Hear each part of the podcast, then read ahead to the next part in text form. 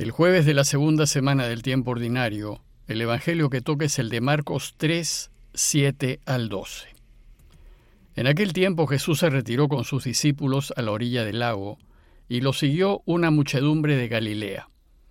Al enterarse de las cosas que hacía, acudía mucha gente de Judea, de Jerusalén y de Idumea, de la Transjordania y de las cercanías de Tiro y Sidón.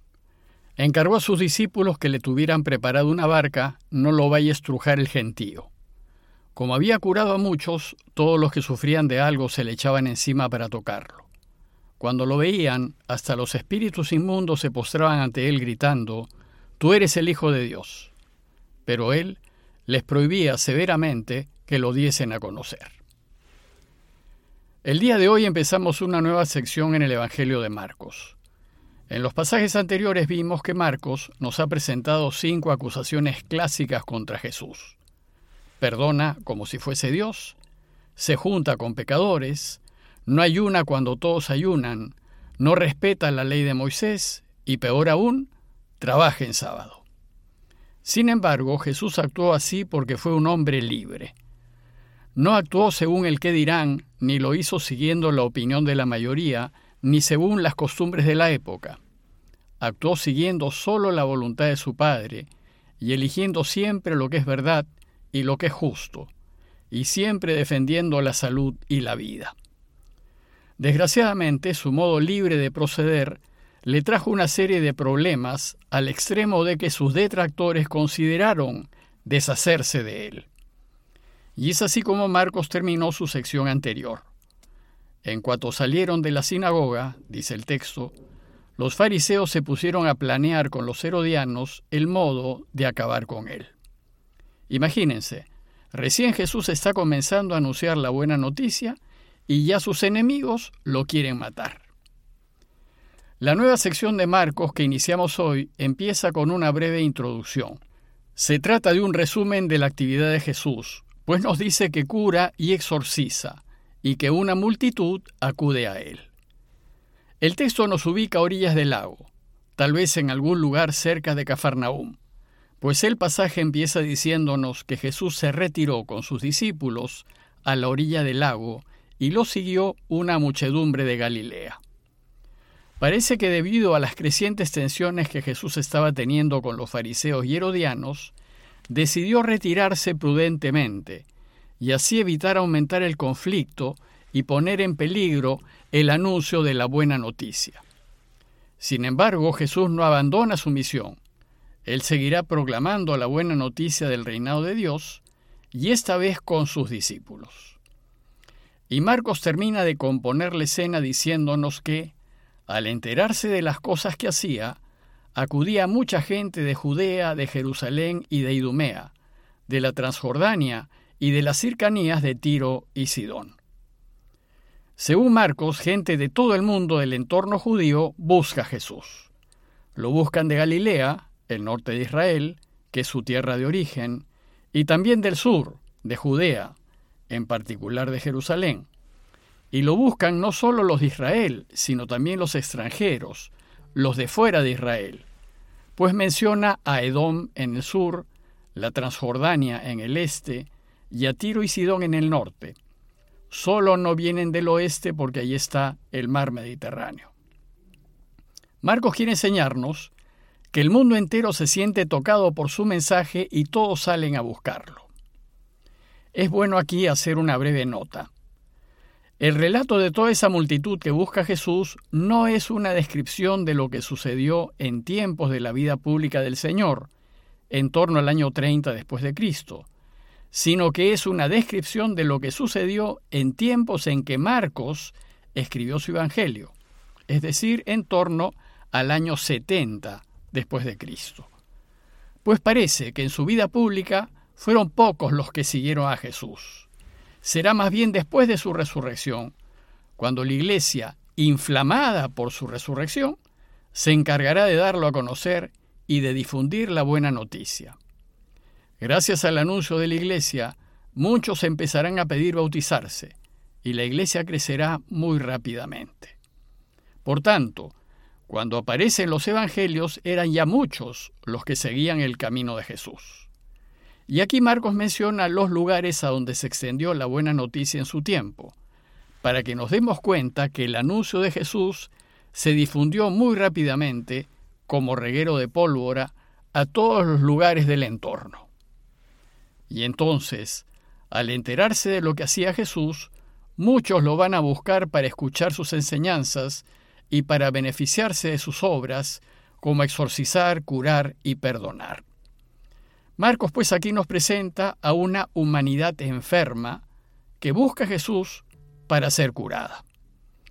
Entonces dice el texto que Jesús encargó a sus discípulos que le tuviesen preparado una barca, no lo vaya a estrujar el gentío.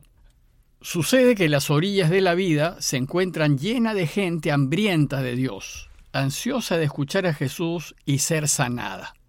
Pues el mundo, superficial, descreído e insatisfecho, experimenta un enorme vacío, un sinsentido, una soledad existencial que le quita la alegría de vivir. Y en lo hondo de nuestros corazones, todos ansiamos encontrarle sentido a la vida.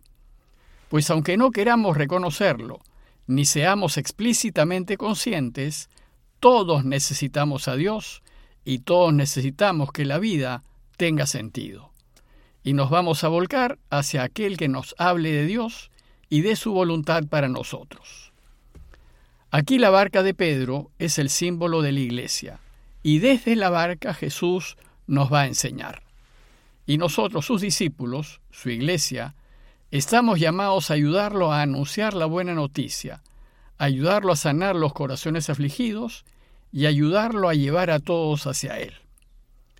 Dice el texto, que como había curado a muchos, todos los que sufrían de algo se le echaban encima para tocarlo. La necesidad de la gente es enorme y esperan que Jesús les satisfaga tal necesidad. Tocarlo es el deseo profundo de la gente. Creen que si lo tocan, tal vez se les contagie algo de esa paz que irradia. Así pues Marcos nos presenta a Jesús como médico de la humanidad enferma como aquel que sanará a todo el que se le acerque. Pero ¿quiénes se le acercan? Los que tienen el corazón roto, los que piensan que no vale la pena la vida, los que viven en una honda soledad existencial, los que cargan el peso de la culpa, los que han perdido la alegría de vivir.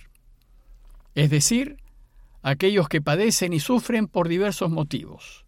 Son estos los que quieren tocarlo y quedar curados, pues sólo Él y nadie más que Él puede dar sentido a sus vidas y hacerlos felices. El relato termina diciéndonos que cuando lo veían, hasta los espíritus inmundos se postraban ante Él gritando, Tú eres el Hijo de Dios. Pero Él les prohibía severamente que lo diesen a conocer. Ante Jesús, el mal se reconoce vencido. Más aún, basta que el mal lo vea para que se sienta derrotado. Su sola presencia lo doblega y se postra ante él, reconociendo la supremacía del bien. El bien siempre está por encima del mal y siempre lo va a vencer. Y en la medida en que nos pongamos del lado del bien, del lado de la verdad, de la justicia y de la vida, ganaremos. En cambio, si nos ponemos del lado del mal, tal vez disfrutemos momentáneamente de los placeres de este mundo, pero nunca estaremos satisfechos y nunca seremos felices. Más bien, nos llenaremos de insatisfacciones y problemas y terminaremos solos. Bueno, pues dice Marcos que estos espíritus gritaban, Tú eres el Hijo de Dios. A estas alturas de la obra de Marcos, sus oyentes y nosotros los lectores del Evangelio, aún no sabemos quién es Jesús. Lo iremos descubriendo en el camino mientras lo seguimos hasta Jerusalén. La gente lo sigue admirada y asombrada y se maravilla de él, pero sin saber quién es. Pero tampoco las autoridades judías saben quién es. Ellas más bien lo cuestionan y planean su eliminación. Según Marcos, solo los malos espíritus saben que Jesús es el Mesías, el Hijo de Dios. Y entonces Jesús prohíbe a los espíritus impuros que lo descubran. Él no quiere que sepamos de Él por altavoces o por publicidad, ni tampoco por medios de revelaciones espectaculares, ni shows, ni espectáculos. Este no es su estilo. Él quiere que cada uno de nosotros lo vayamos descubriendo en lo ordinario de la vida y en la serenidad del corazón, a través del discreto, sencillo y desapercibido camino de la fe. Y quiere que al meditar en sus palabras y obras, cada uno caiga en cuenta y reconozca que efectivamente Él es el Mesías de Dios. Y quiere que lo busquemos, no por los milagros que hace, sino por Él. Que lo busquemos porque hemos descubierto que Él es el Mesías, el Hijo de Dios. Y que lo busquemos porque en Él está la felicidad que anhelamos. A manera de conclusión, los invito a hacernos un par de preguntas. Nosotros, ¿por qué buscamos a Jesús? ¿Qué necesitamos? ¿Qué nos falta? ¿Qué esperamos de Él? Y segundo, ¿cómo esperamos que se nos dé a conocer?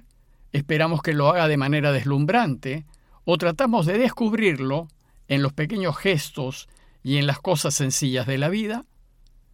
Pidámosle al Señor su gracia para ser tocados y curados por Él, y así llegar a reconocerlo el Mesías, el Hijo de Dios.